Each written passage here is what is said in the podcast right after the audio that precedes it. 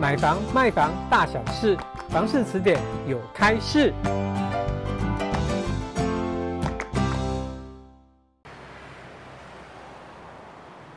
哎，我们今天看的那间房子，你们觉得如何？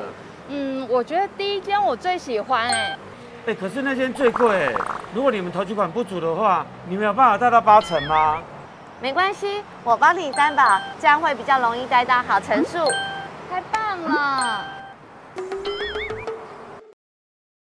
保证人是帮借款人银行担保履行还款责任的人，就是说，如果借款人向银行借款没还，那银行就会要求保证人履行还款哦。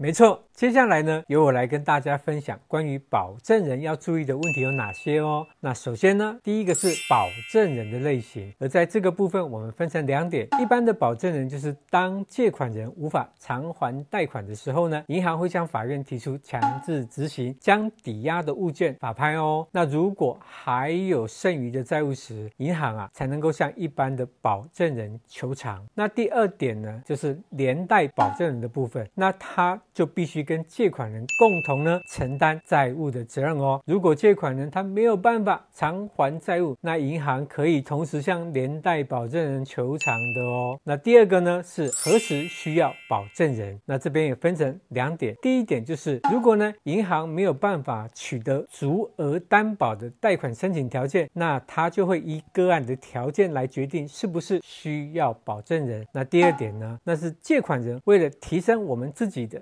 信用条件而主动向银行提出我有保证人哦。那第三个部分就是其他。那根据银行法，银行在办理自用住宅放款跟核贷的时候，不论呢是否为足额担保，那银行其实它都不能争取连带保证人。那也因为这样呢，银行对于借款人的授信条件，就是它的陈述的评估就更严格了。那阿明这边良心的建议，千万呐、啊、不要因为人情的压力，很多民众就会同意成为亲友借贷合约中的保证人哦。一旦成为保证人，就要承担其相关的责任及风险哦。当借款人无法清偿债务时，保证人就有责任且必须代为赔偿哦。因此呢，要成为别人的保人之前，一定要多加思量哦。